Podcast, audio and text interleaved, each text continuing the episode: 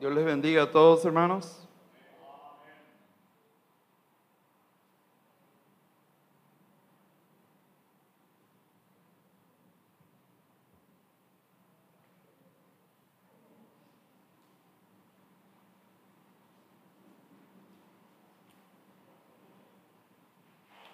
Iniciamos hoy un tema que es muy delicado, hermanos. Con todo, con toda su delicadeza es un tema necesario. Y no creo que haya un predicador perfecto, solo Cristo, para poder hablar de este tema. Sin embargo, Pablo dijo, yo no he renunciado a enseñarles todo el consejo de Dios. Y todo el consejo de Dios es abarcar de la mejor manera los temas que enseña la palabra del Señor. Todo el consejo de Dios. Y en este año iniciamos allá con el compromiso cristiano, ¿se han de acordar? Las decisiones, cómo tomar decisiones correctas que hasta el día de hoy seguimos necesitando sabiduría para tomar decisiones correctas. Y hemos tratado otros temas, las emociones, la obediencia. Y ahí venimos en el año, ya estamos en noviembre, empezando este mes de noviembre. En la mañana aperturamos el tema de educación financiera con la parábola de las diez minas. Y hoy vamos a aperturar este tema que se me antoja complejo, pero necesario.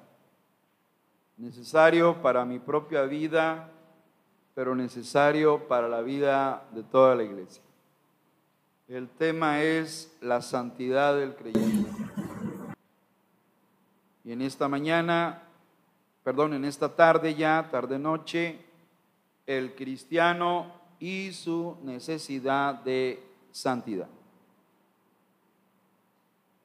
Creo que Pedro no estaba lejos de saber animar, exhortar a través de su gran epístola.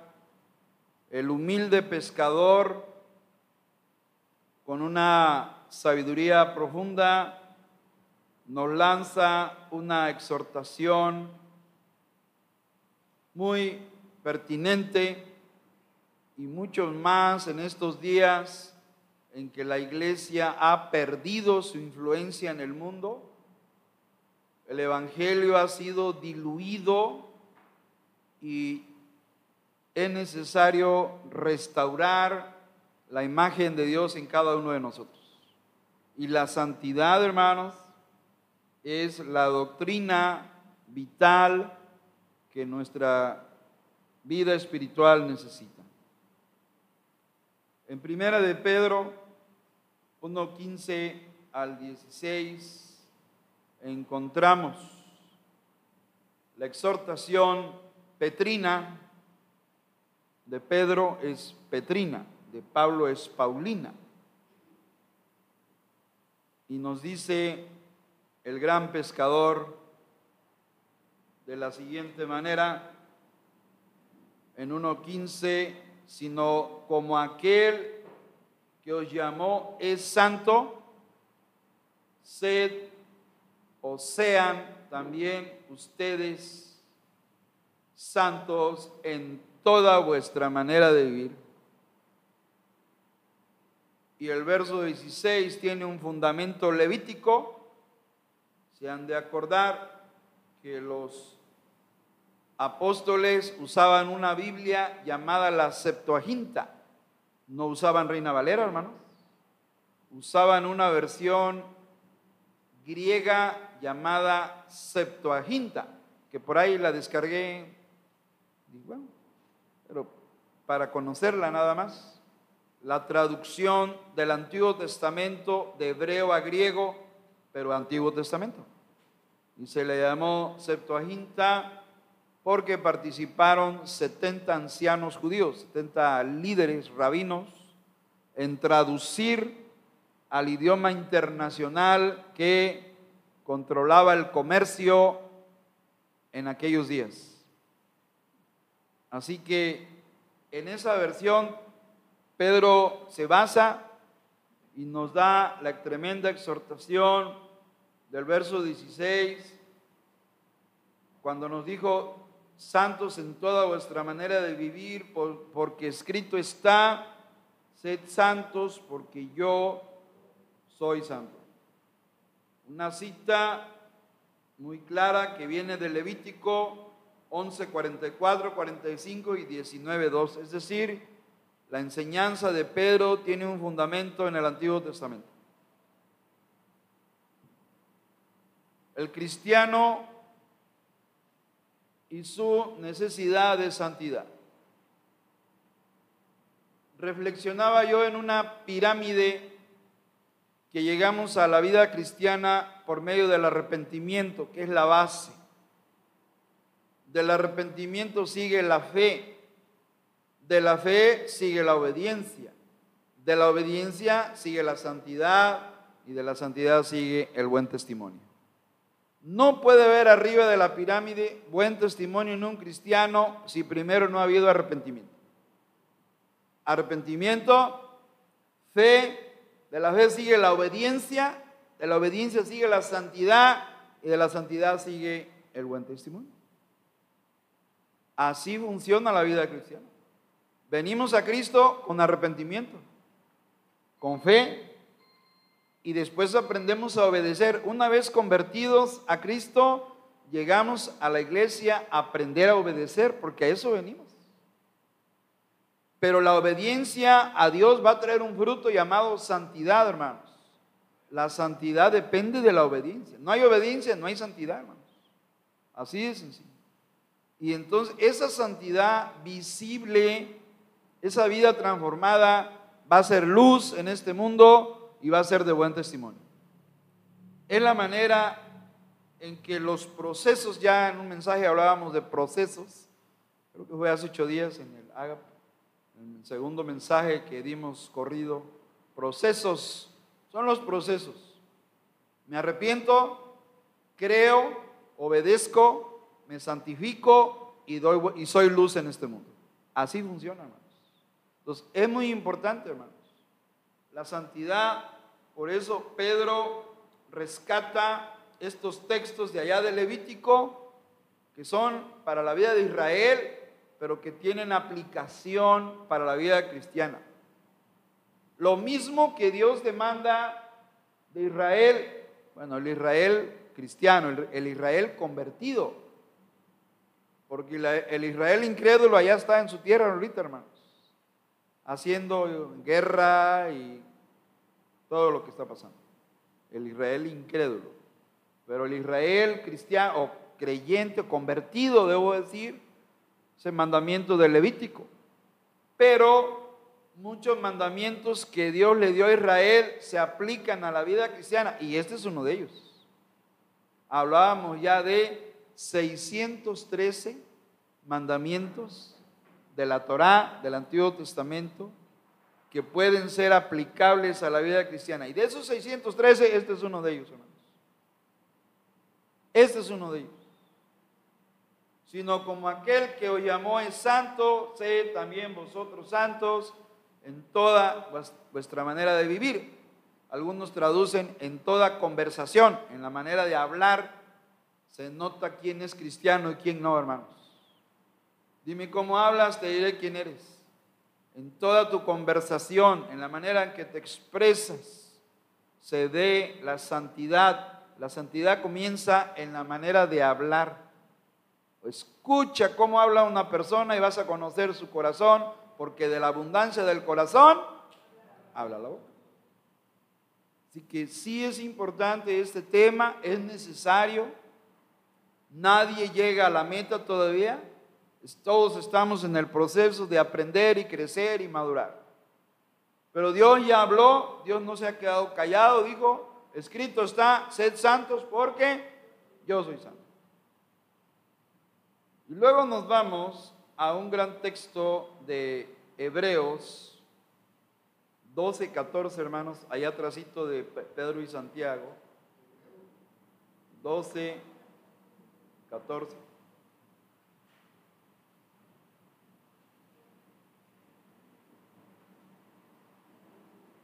¿Qué dice Hebreos 12, 14, hermanos? Semilla todos la santidad, sin la cual nadie verá al Señor. Tremendo texto, hermanos. Hay que seguir la paz, no el conflicto, no la guerra, no la discordia. Hay que seguir shalom, la paz, con todos, sin excepción. Dice, y la santidad. Hay que seguir la santidad, sin la cual, sin esa santidad, ¿qué va a pasar, hermanos? Nadie verá al Señor. Se cierra la puerta y nadie va a tener la posibilidad de ver a Jesucristo.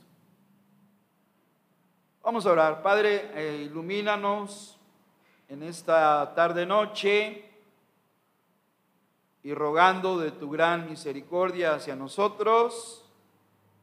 Tú le dijiste a Moisés, ahora pues ve y yo estaré con tu boca y te enseñaré lo que hayas de hablar.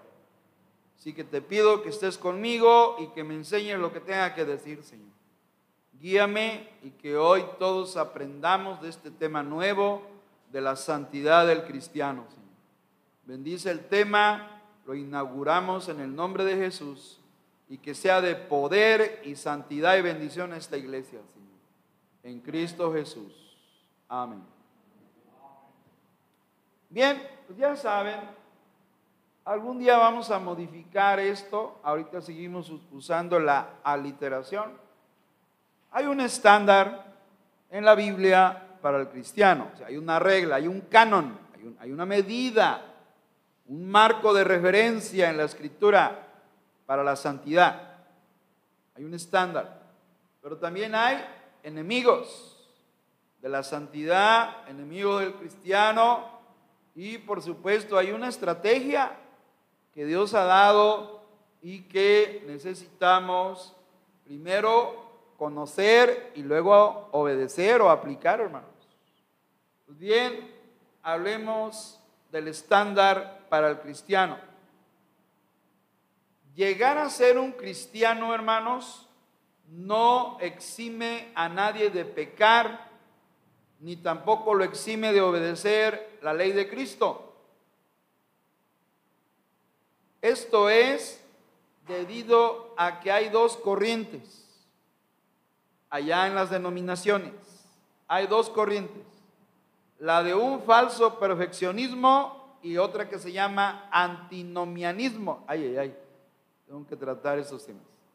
Bueno, hay ideas en las iglesias denominacionales. La primera, la del falso perfeccionismo, que una vez que nos convertimos ya no vamos a pecar, que ya somos perfectos. Eso es un error. Y conozco una denominación que tiene esa idea.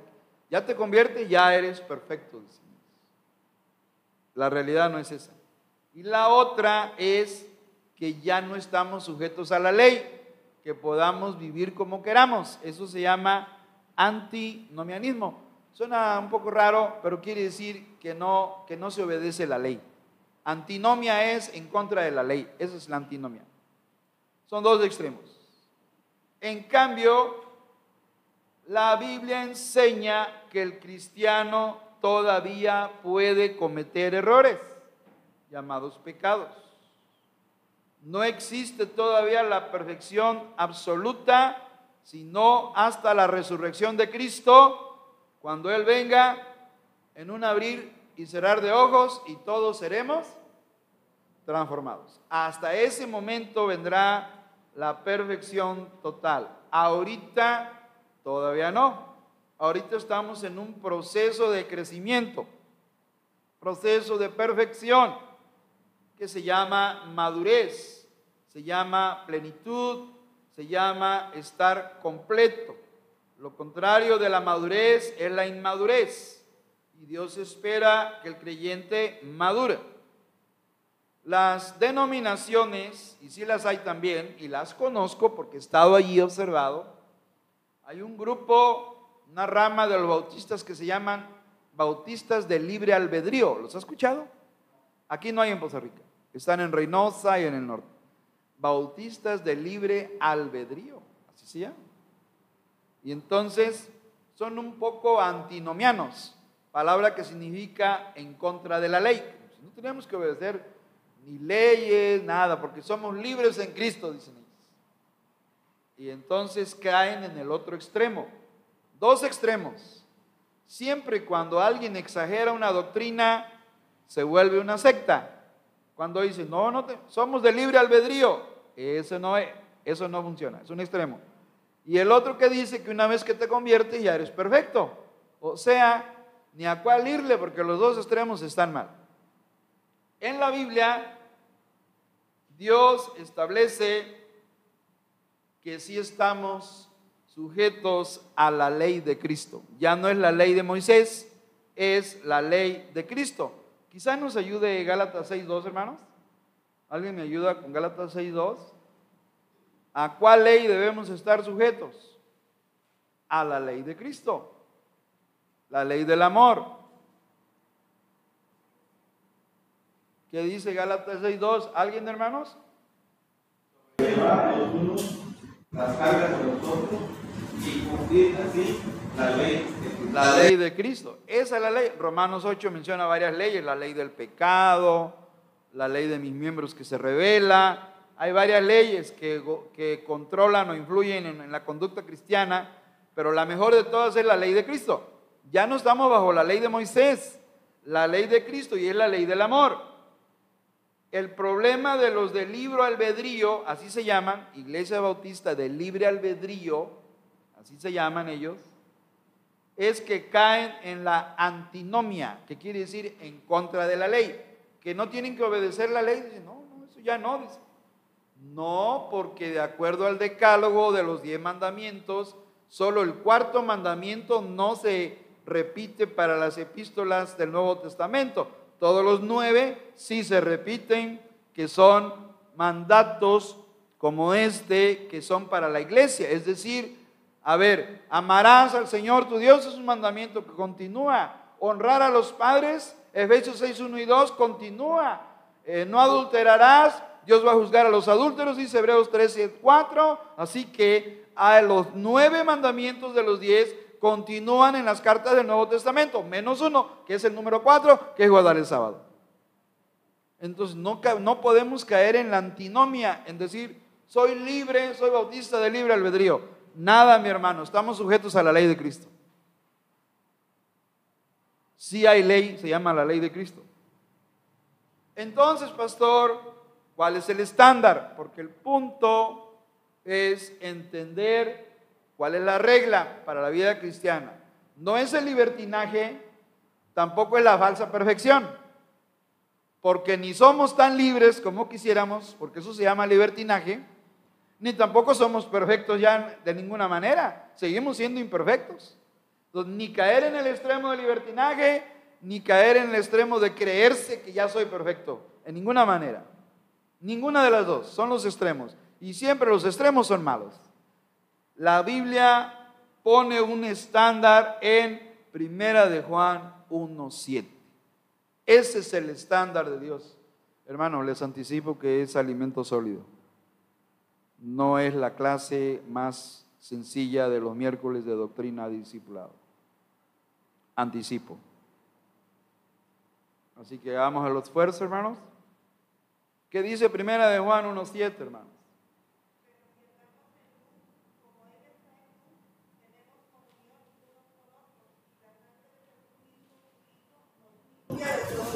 Amén. Qué lindo versículo. Hace un tiempo le llamaba textos poderosos. Qué poderoso versículo. Este de Primera de Juan 1.7, hermanos.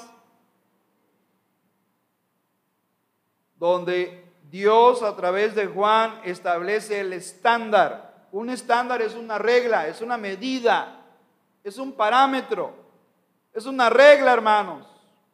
Y la regla es, el estándar es, ni la perfección pretendida de algunos grupos espiritualistas, ni tampoco los bautistas de libre albedrío, ni otras sectas que dicen que pueden vivir como quieran. Ninguno de los dos extremos es el correcto. La norma para la vida cristiana se llama andar en la luz. Ese es el estándar. Esa es la norma, hermanos. Primera de Juan 1.7. Pero si andamos en luz, como Él, como Dios, está en luz, en la luz de su santidad, de su gloria, de, de sus perfecciones. Tenemos que andar en la luz. Dios es luz, Dios es santo. La luz refleja su santidad, su gloria magnífica.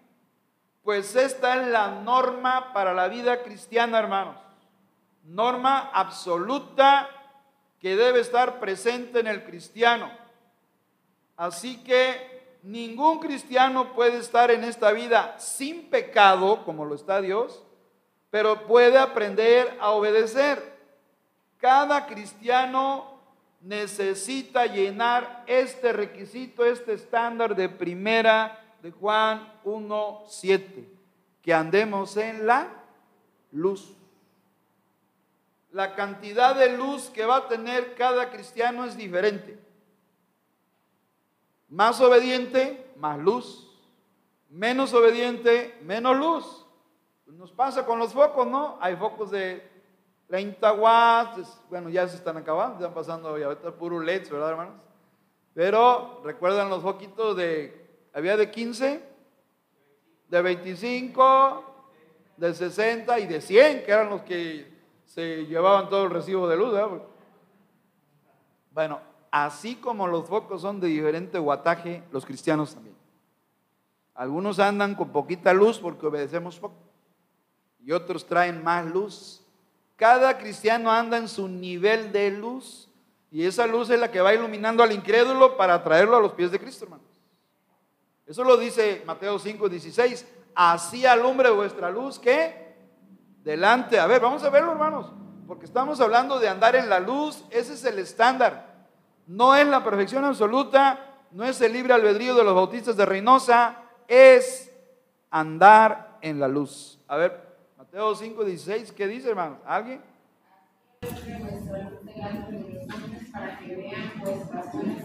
Eso. Así es. ¿Qué dijo? Que alumbre la luz. Pero si el cristiano anda apagado, hermanos. Si el cristiano anda en rebeldía delante de Dios, no va a alumbrar, hermanos, va a andar en tinieblas. Y eso sí lo dice Juan, ¿eh? Eso sí lo dice Juan, ¿verdad? Ahí en, en el versículo 6, si decimos que tenemos comunión, comunión con Él y andamos en tinieblas, fíjese, en lugar de andar en la luz, ¿cómo anda el creyente? En oscuridad por desobediencia, en tinieblas, dice, mentimos y no practicamos la verdad, podrá aparentar, porque se aparenta, pero ante los ojos de Dios anda en tinieblas.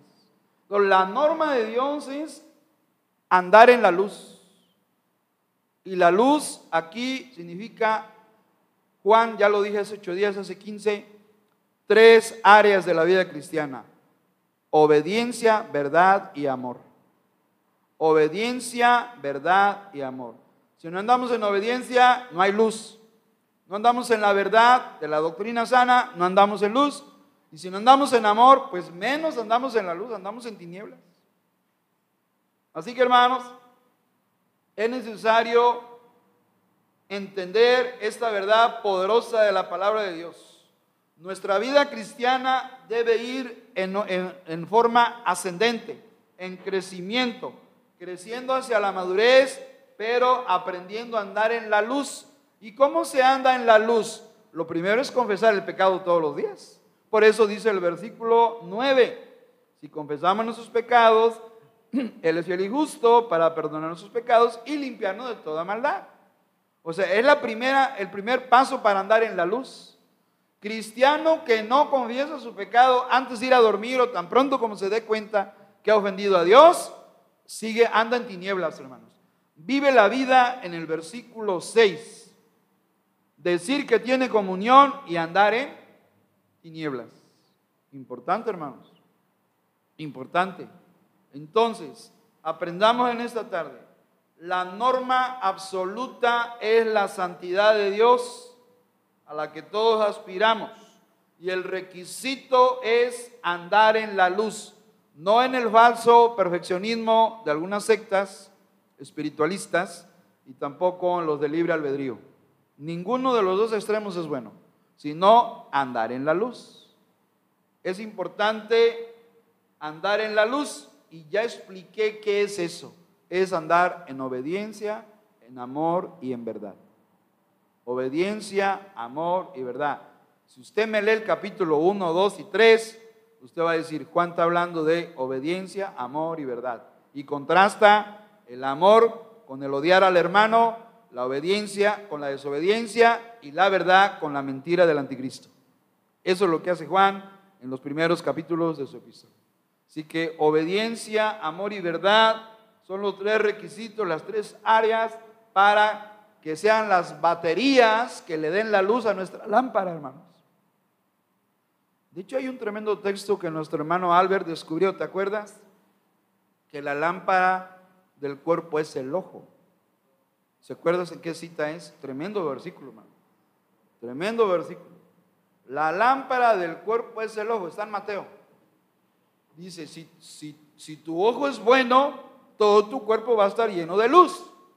Pero si tu ojo es malo, tu cuerpo va a andar en tinieblas. Qué tremendo, qué tremendo. Porque indica que la mirada santificadora va a traer luz. La mirada sucia y picaminosa va a traer tinieblas. Mateo 6.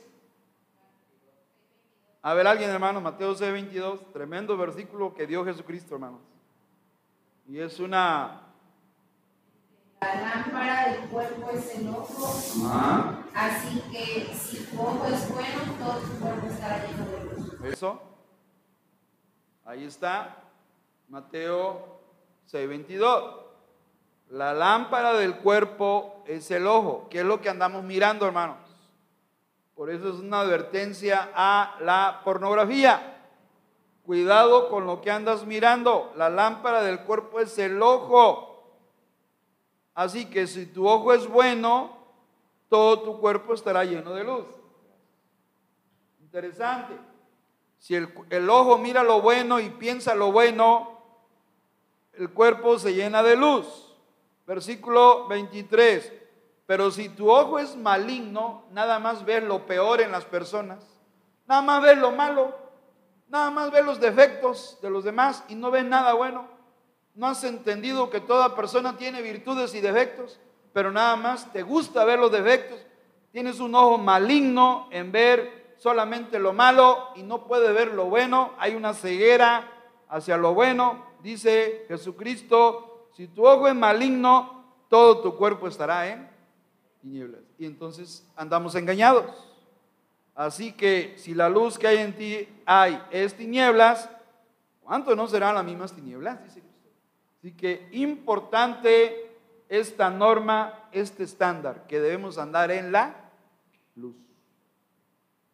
Y la luz quiere decir andar en amor, obediencia y verdad. Amor, obediencia y verdad. Punto dos, enemigos. Ese es el estándar para la santidad. Andar en la luz. Número dos, enemigos. Pero Nadie dijo que sería fácil. No le digamos al incrédulo, mira, una vez que te conviertas, todo va a ser miel sobre hojuelas.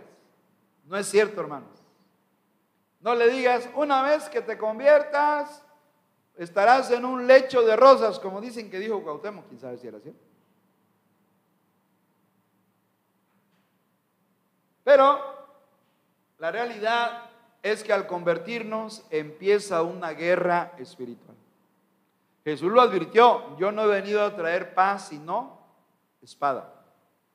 He venido a poner en distinción al hombre contra su padre, a la nuera contra la suegra y los enemigos del hombre serán los de su casa. Cuando nos convertimos se genera, la familia nos empieza a criticar, a desanimar, que no vengamos a la iglesia y empieza el ataque. Eso lo dijo Cristo, lo advirtió. Cuando Cristo llega al corazón, a la vida de una persona, los enemigos son los su familia. Empiezan a atacarle, a criticarle y a desanimarle. Y si pueden sacarte de la iglesia, lo van a intentar, hermano. ¿Cierto o no es cierto, hermano? Lo hemos vivido, hermano. Lo viví yo en cuando en mis primeros meses de convertido. Cómo me señalaba mi abuelo, mi abuela, y, y un tío que me ofendía y me gritaba, y yo tuve que callar y aguantar, aguantar. Los enemigos del hombre serán, no he venido a traer paz, sino espada, y espada habla de conflicto. Y se, eh, se inicia el conflicto pero también que me, llevaba con mi mami y con mi papi y nomás me convertí y ahora ni me quieren. Ahora me dicen ahí que, me metí a una secta y a una religión y empiezan los ataques. Ay, ay, ay. La familia se vuelve acérrima. ¿Por qué? Porque Jesucristo viene a hablarnos de las enemistades. Y son tres los enemigos del cristiano. Se les ha llamado el mundo, la carne y el diablo. El mundo es la cultura antibíblica. Eso es, es mi definición, hermanos, por cierto. ¿Qué es el mundo? La cultura antibíblica.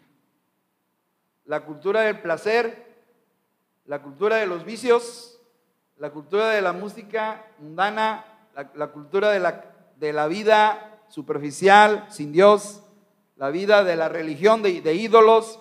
Esa es la cultura que nos rodea, es el, mundo, la cultura antibíblica. Definición de Ernesto Barro Biznado. Cultura antibíblica. Todo lo que nos rodea, creencias, costumbres, usos y costumbres, religiones sin Dios, de ídolos, de imágenes, es la cultura antibíblica que nos rodea. Es el mundo. Número uno. Después de la cultura, la natura. La natura pecaminosa. Hay algo aquí adentro que tiene un poder tremendo de llevarnos al pecado, la vieja naturaleza. Y número tres, el adversario de nuestras almas. Son nuestros enemigos. Y uno de los tres nos va a estar golpeando para impedir que seamos santos para Dios. Ni lo duden, hermano. O nos va a estar el mundo influyendo para no ser un buen cristiano. El mundo es la cultura antibíblica, acuérdense. O nos va a estar golpeando la propia naturaleza débil y, desobediente, rebelde, rebelde sobre todo del cristiano. Y tercero, el enemigo por medio de sus tentaciones. Tres fuentes de mal, del mal en esta vida, en este planeta. Tres fuentes de la maldad tres fuentes de tentación, tres fuentes de debilidad, tres frentes de guerra, hermanos. Si no nos ataca el mundo con su música, con su literatura, con sus redes sociales, con sus costumbres, con las ideas diseminadas, la cultura antibíblica. Qué, qué buena definición se me ha ocurrido. Eso es lo que nos rodea, ese es el mundo. La cultura antidios, también podemos llamarle la cultura anticristo, esa es la cultura que nos rodea. Y esa es una fuente de maldad. La segunda es la natura, lo interno, el cuerpo pecaminoso carnal que llamó Pablo y el adversario de nuestras almas.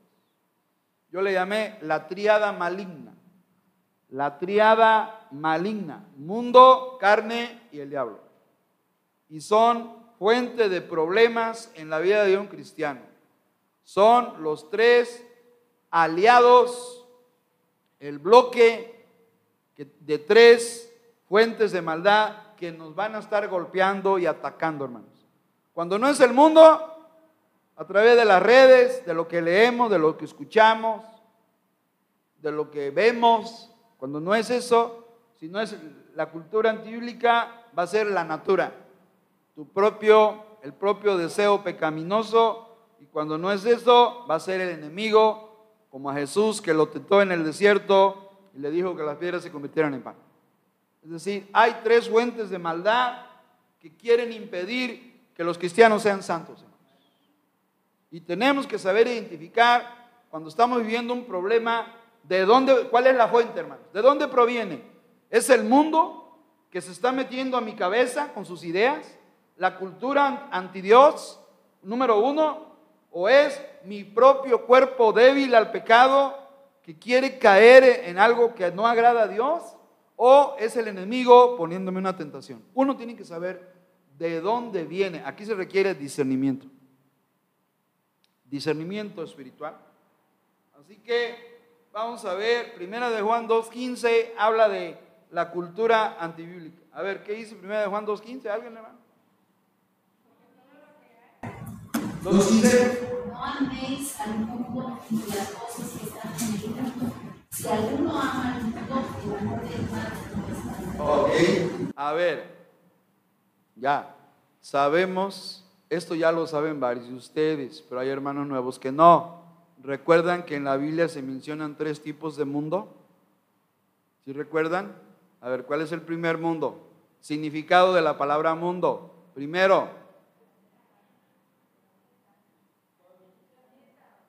la creación.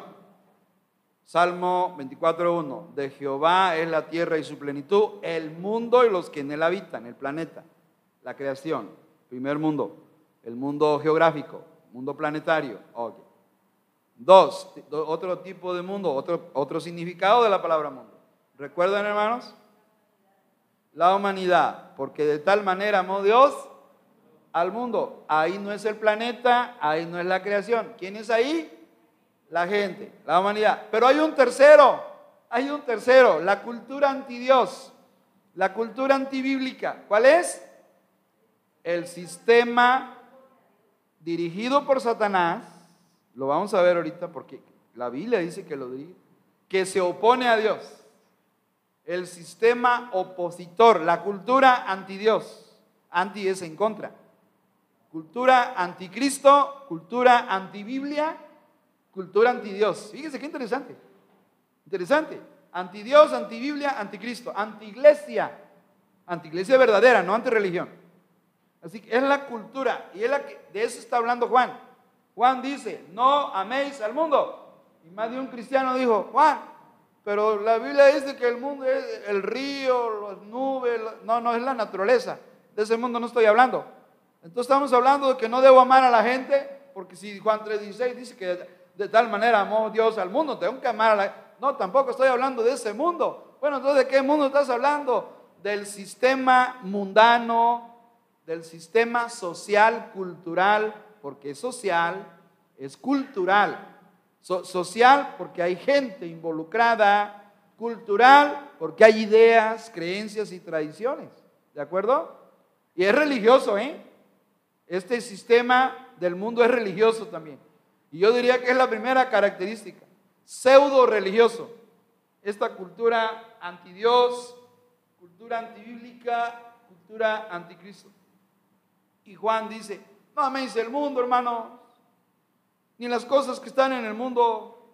Si alguno ama al mundo, a este sistema inicuo, como le dicen los testigos sin Jehová, a este sistema en contra de Dios, el amor del Padre, ¿qué? No está en él, no, no, no ama a Dios, es, es una mentira. No tiene el amor de Dios. Esa es la primera, hermanos, el primer, la primera fuente. Segunda, la carne principio pecaminoso dentro de todos nosotros. Ese anda con nosotros, duerme con nosotros, trabaja, come con nosotros, se alimenta de lo que comemos. La carne, y no se refiere a una buena rachera, hermanos.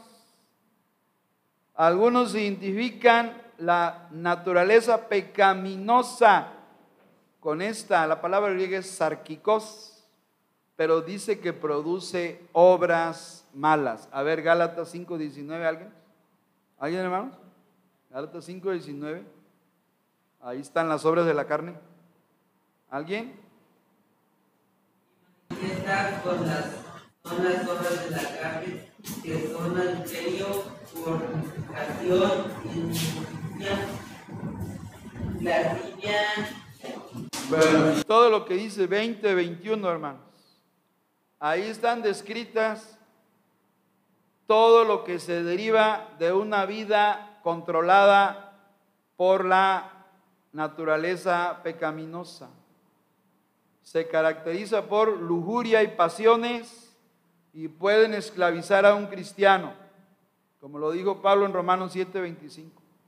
En la carne no hay nada bueno, ya lo dijo Pablo y Pedro y todos los demás. La carne para nada aprovecha, dijo Pablo. Así que la presencia del Espíritu Santo en el cristiano tiene que ser la clave para superar esta tendencia mala que todos andamos cargando, hermanos. Es importante aprender a distinguir que hay cosas que no agradan a Dios y que son obras de la carne. Uno tiene que ir a la escritura para mirarse en el espejo de ella y ver si tenemos actitudes contrarias a Dios.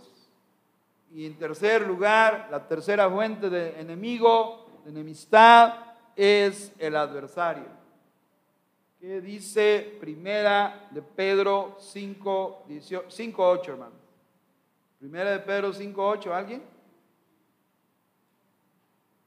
Primera de Pedro 5, 8. Porque vuestro adversario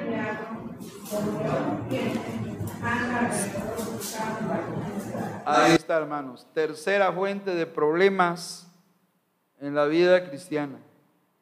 Tercera causa que quieren impedir la santidad del cristiano. El enemigo ya tiene una estrategia planificada, hermanos. Tiene métodos, usa argucias, estratagemas y artimañas. Y sobre todo usa astucia. Ya lo dijo Génesis 3:15 que la serpiente era astuta sobre toda criatura humana para atrapar al cristiano.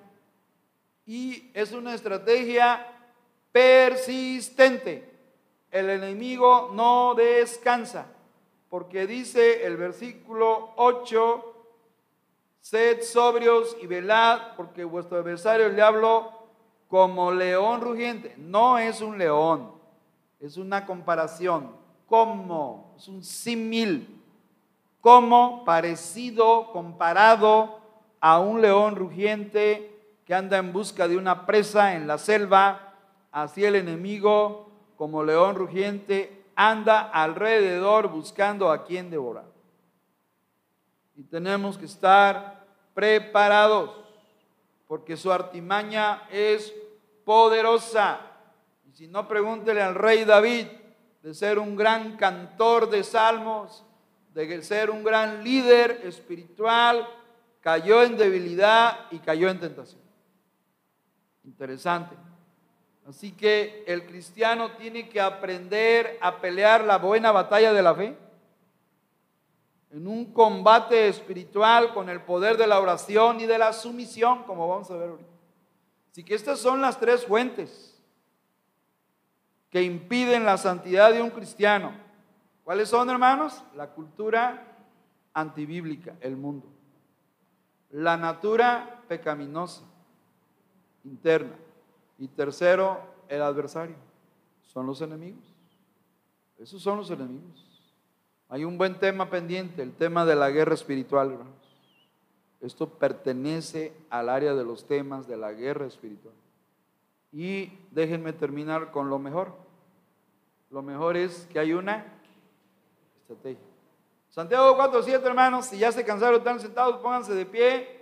Leemos Santiago 4.7 y una vez que lo leamos, desarrollo el punto 3 y termino, que ya está cortito. A ver, ¿qué nos dicen? Sería bueno aprenderlo de memoria, hermanos, para esos memotextos que veo que batallamos un poquito. A ver, Santiago 4.7. ¿Qué dice Santiago 4.7?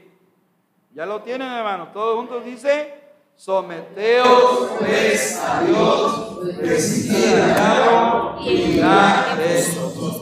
Esta es una de las estrategias de Dios. Sentados.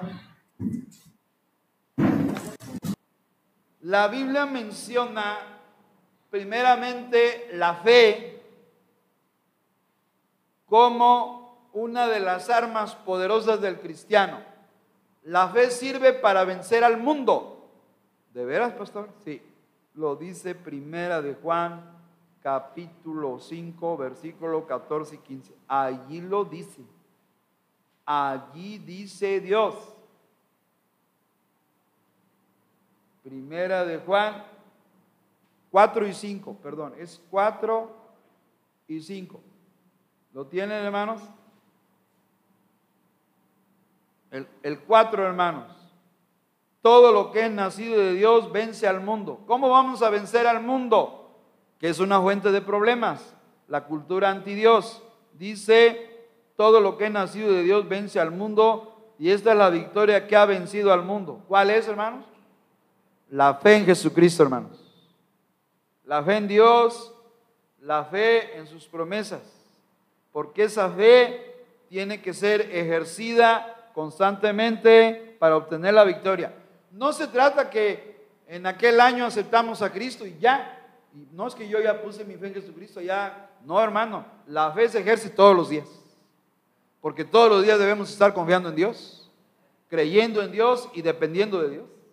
No nomás cuando nos convertimos para aceptar a Cristo. La fe es para vencer al mundo. La armadura del cristiano, no lo vean ahorita, nomás menciono Efesios 6, 13 al 18. Conocer las estrategias de Satanás, porque Satanás tiene artimañas. Y yo se les dije una, una de ellas es que ataca cuando un cristiano está solo. Eva estaba sola, porque nomás habló a Eva. No le, Adán no estaba, porque no le dijo, hey Adán y Eva, vengan acá los dos mira, coman del fruto y seréis como Dios. Más le habló a Eva. ¿Quién sabe dónde andaba Adán? Y luego el rey David estaba en el palacio, en la terraza, y estaba solo. Ese día no fue a la guerra, él debería estar guerreando allá. No, se quedó, pero él tenía un plan malévolo. Mirar a una mujer ajena. Y cayó en pecado, hermanos. Estaba solo. Así que hay que conocer las estrategias del enemigo las artimañas que le llama Pablo. También nos ayuda la sobriedad y la vigilancia. Ya lo dijo primera de Pedro 5, 8. Sed sobrios y velad. Sobriedad quiere decir ecuanimidad, quiere decir autocontrol, quiere decir confianza en Dios.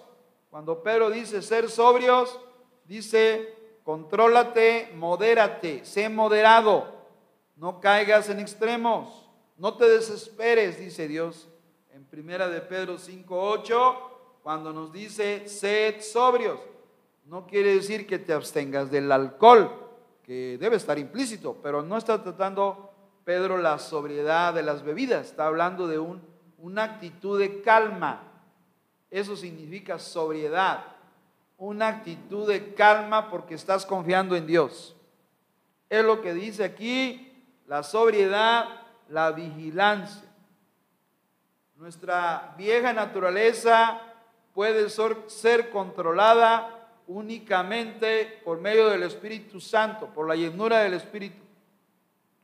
Pero también tenemos que considerarnos crucificados juntamente con Cristo. Una enseñanza que la hemos dado por años, pero no sé si ya la practicamos, hermanos. Pero Romanos 6:6 es la victoria contra la carne, los deseos de la carne. Sabiendo que nuestro viejo hombre fue crucificado, dice Romanos 6:6. ¿Alguien, por favor? Romanos 6:6, ¿alguien? Estoy hablando de las estrategias para vencer el mundo, la carne y el diablo, hermanos. Y que Dios nos ayude a practicarlas.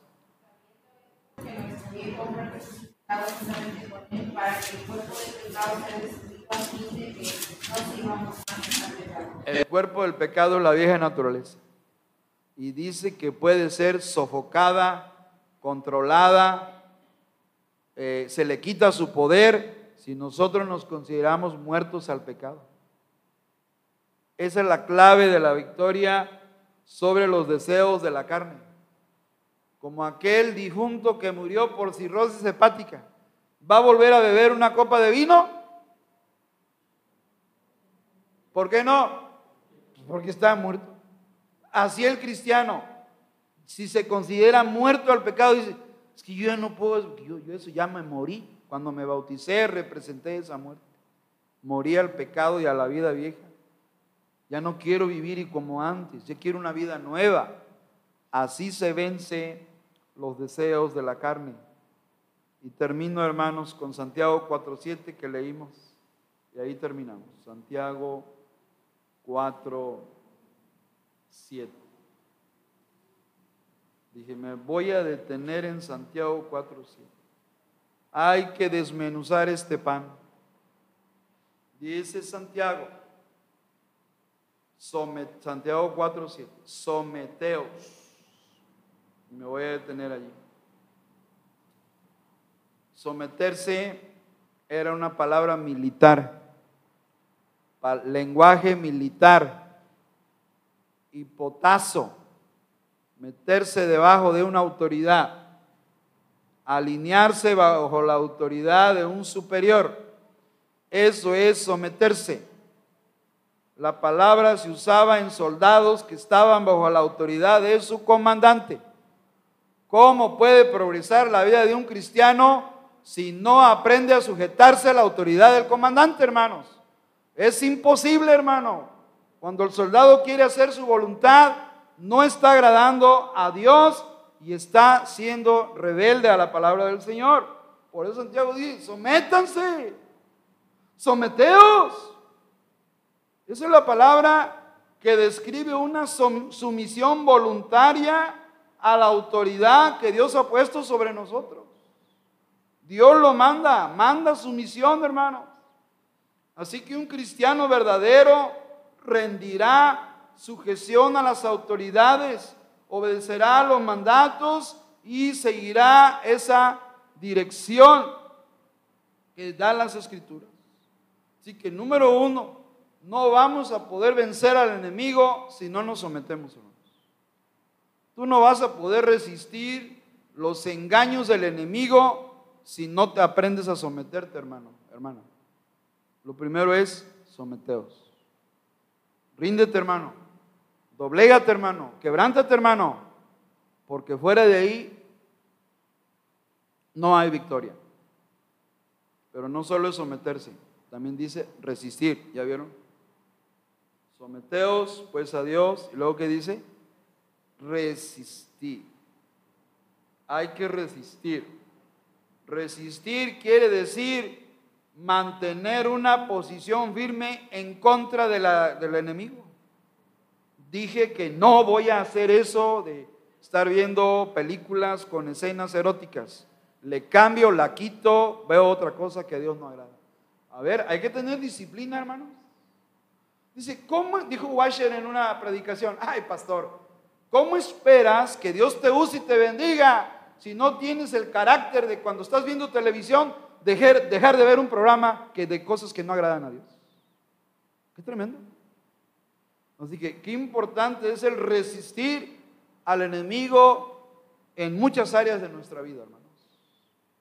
Viendo películas o cosas que tienen escenas desagradables al Señor. Por eso la iglesia no avanza, hermano porque nos falta temor de Dios. Nos falta santidad, hermanos. Nos falta luz. Necesitamos andar en la luz, es la regla de Dios para la vida cristiana. Pero nuestra batería anda baja.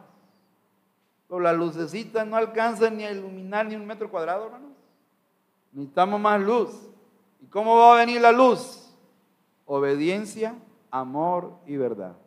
Amén. Lea capítulo 1 de Juan 1 y 2. Obediencia, amor y verdad. Obedecer a Dios, andar en la verdad y amar a los hermanos.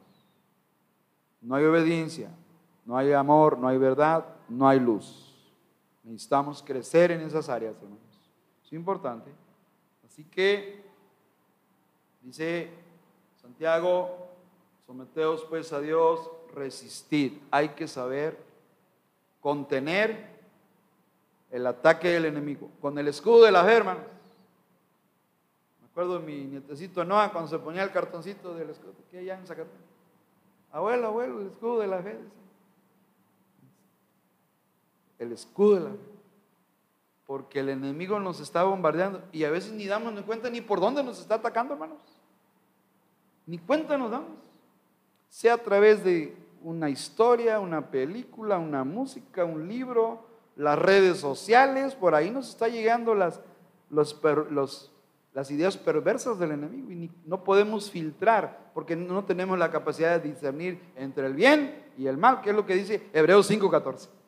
Que el alimento sólido es para los que han alcanzado madurez, para los que por la práctica constante tienen eh, la capacidad de discernir entre el bien y el mal. Así que hermanos, todos necesitamos someternos, todos necesitamos resistir y lo lindo va a ser, ¿qué va a pasar cuando nos sometamos a la autoridad de Dios y cuando resistamos? ¿Qué va a pasar? ¿Ya vieron la promesa de Dios? Las primeras dos cosas las hacemos nosotros. Nos sometemos y contenemos la avalancha del enemigo, resistimos. Y cuando hagamos eso, el enemigo, mire, Huye, venado, va a salir bien. Lo hizo con Cristo, le, lo atacó una, le dijo, escrito está, lo volvió a atacar, escrito está, lo volvió a atacar, escrito está. Dice, le dejó, dice, ya, lo, ya no pudo, salió huyendo, ya, ya no pudo. Y así debe ser Estoy hablando de un alto nivel de espiritualidad en, este, en, esta, en esta noche. Este es un alto nivel de espiritualidad. Así que obedezcamos a Santiago en someternos a Dios, hermanos. Amén. Resistir para que el enemigo sea derrotado. Ya está derrotado. Ahora falta que se cumpla en nuestras vidas. Me encanta un versículo de Romanos. Termino con eso. El Espíritu me da ese texto de Romanos. Capítulo 16. Miren qué lindo versículo. De hecho, esta semana oré con ese versículo. Qué tremendo. Romanos 16, hay un versículo de, la victoria del cristiano sobre el, enemigo, del adversario. A ver, ¿cuál es ese texto? Yo me lo sé de memoria. Dice que el Dios de paz aplastará en breve a Satanás bajo vuestros pies. ¿Dónde está, hermano? 16. ¿Lo tienen? 16, 20. ¿Ya lo vieron? ¿Cuántos en pie, hermano? Ya terminamos. Ya nomás para que vean que sí es posible, que sí hay victoria. ¿Qué dice Romanos 16, 20? Ah, qué poderoso versículo. Todos juntos dice, y el Dios de paz aplastará en a Satanás La gracia del Señor Jesucristo sea con nosotros. ¿Qué va a hacer el Dios de paz? Aplastará a Satanás bajo nuestros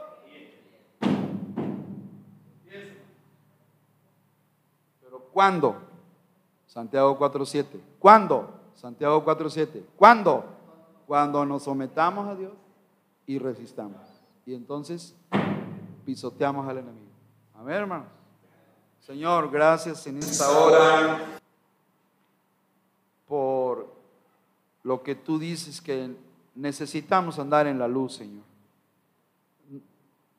que no nos autoengañemos creyendo que andamos en luz cuando hay tinieblas, Señor.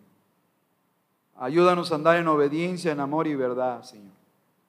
A reconocer las tres fuentes de maldad en este mundo y también a conocer la estrategia de la victoria, Señor. Bendice tu iglesia Masai. Ayúdanos a ser más que vencedores por medio de Cristo, Señor. En su nombre oramos. Amén. Dios les bendiga, hermanos.